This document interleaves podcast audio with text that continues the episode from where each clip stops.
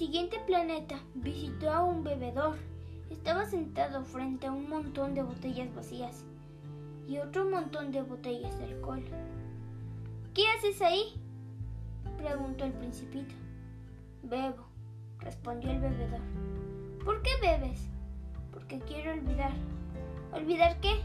Olvidar que tengo vergüenza. ¿Vergüenza de qué? Vergüenza de beber, dijo el bebedor y se quedó callado. Capítulo 3 El cuarto planeta era de un hombre de negocios que siempre estaba muy ocupado y ni se dio cuenta de que había llegado un visitante. Buenos días, saludó al llegar el principito. Tu cigarro está apagado. Tres más dos son cinco. Cinco más cuatro, nueve. Nueve más dos, once. Buenos días. No tengo tiempo para encenderlo de nuevo. Estoy muy ocupado, contestó el hombre mientras continuaba haciendo sus cuentas. 20 más 5 son 25. Uf, esto da un total de 500 millones. Pero, ¿500 millones? ¿De qué? Preguntó el principito.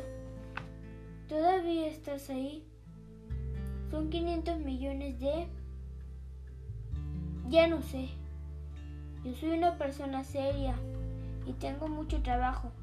Por eso nadie debe molestarme. Bueno, estaba yo esos 500 millones. ¿Millones de qué? insistió el principito. De esas pequeñas cosas que se ven en el cielo, contestó el hombre de negocios.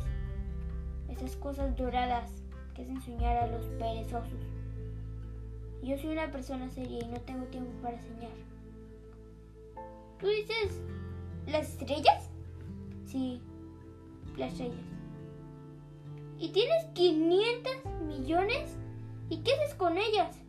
Nada, pero son mías, porque soy el primero que decidió ser su dueño. Yo las cuento y vuelvo a contarlas.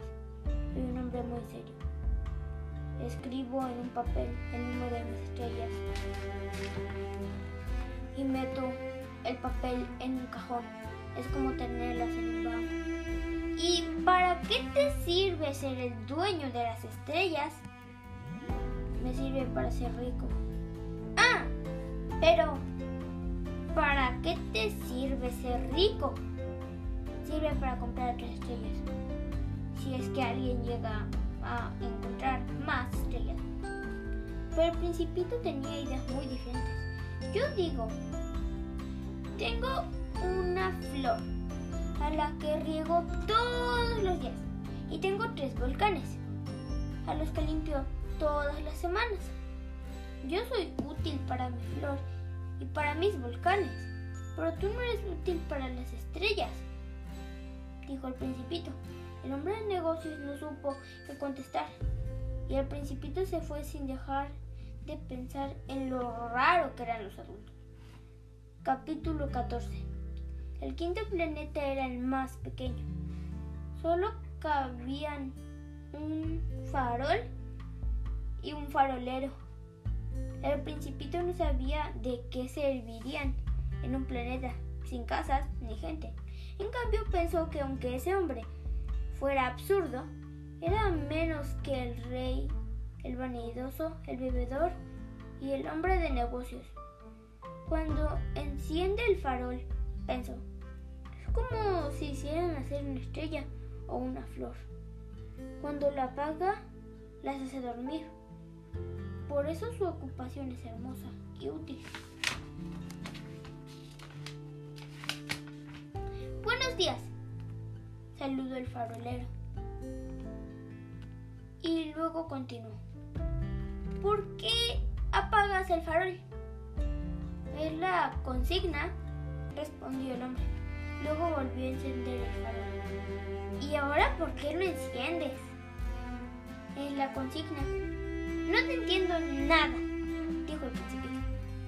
Pues mmm, no hay mucho que debas entender. La consigna es la consigna, explicó el farolero. Y otra vez apagó el farol. Después dijo, Antes yo encendía el farol en la noche y lo apagaba al llegar la mañana. Pero ahora este planeta se ha vuelto rápido.